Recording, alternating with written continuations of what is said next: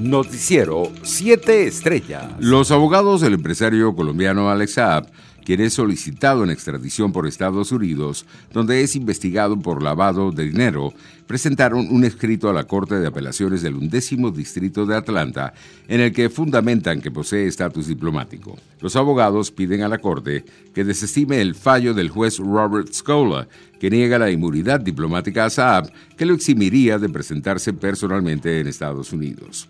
En otras informaciones, el dirigente de la Alternativa Democrática por el Estado de La Guaira, José Manuel Olivares, aseguró este miércoles que no negoció con el gobierno de Nicolás Maduro para regresar a Venezuela.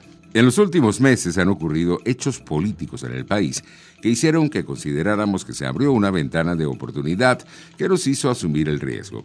No negociamos con nadie, no hubo una transición, no hay nada a cambio de nada, no estoy dando nada para estar aquí. No me están exigiendo nada, aseguró en una entrevista con una radio local. Por su parte, el dirigente de Primero Justicia en el exilio, Julio Borges, denunció el martes que la administración de Nicolás Maduro tiene la pretensión de financiar un banco de vacunas de la Alianza Bolivariana para los Pueblos de América ALBA en detrimento de los venezolanos. Borges advirtió que el gobierno sigue politizando una crisis sanitaria, comprando voluntades políticas con el dinero de los venezolanos, en lugar de invertirlo en vacunas e insumos para nuestros hospitales. El canciller Jorge Arreaza condenó en nombre del gobierno venezolano el terrible asesinato del presidente de Haití, Jovenel Moïse. Expresamos nuestras condolencias a sus seres queridos y nuestra solidaridad incondicional con el hermano pueblo haitiano, señaló el funcionario. Internacionales. La recuperación del Papa Francisco de una operación de colon en un hospital de Roma sigue siendo regular y satisfactoria, dijo el miércoles el Vaticano.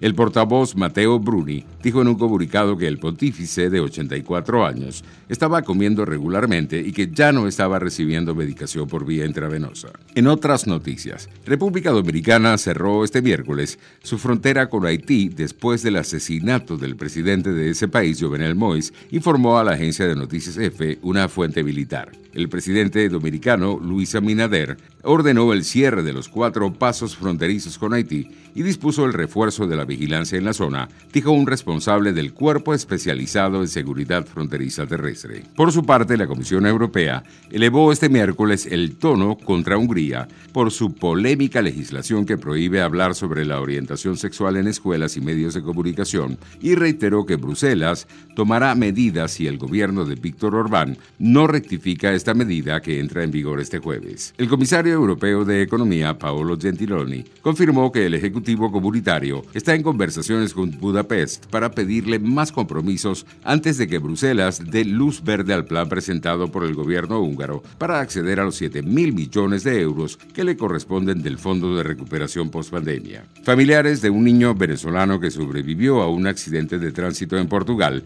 en el que perdió a sus padres el pasado 3 de julio, pidieron ayuda a la autoridades venezolanas para que su abuela, Irene Margarita Ruiz Moronta, pueda viajar y buscarlo en el país europeo. Ruiz Moronta, quien tiene el pasaporte vencido, hizo un llamado al Servicio Administrativo de Identificación, Migración y Extranjería para que se agilice el trámite del documento y así poder viajar, según lo reseñó un diario regional. El menor sobrevivió al accidente de tránsito en el que murieron sus padres la madrugada del sábado 3 de julio en la ciudad Mileiros de Poaires, en Portugal, cuando los tres realizaban un paseo familiar. Economía. Las exportaciones de petróleos de Venezuela aumentaron en junio, impulsadas por cargamentos enviados a Asia y a la expansión de las ventas de crudo mejorado, según la agencia de noticias Reuters. PDVSA y sus empresas conjuntas enviaron un promedio de 631.900 barriles por día de productos crudos y refinados en 23 cargamentos en junio, un aumento de 6.5% desde mayo y un incremento de 66% frente al mismo mes de 2020. La mayor parte de los cargamentos zarpó hacia Asia con alrededor de 238 mil barriles por día, más que en cualquier mes de este año,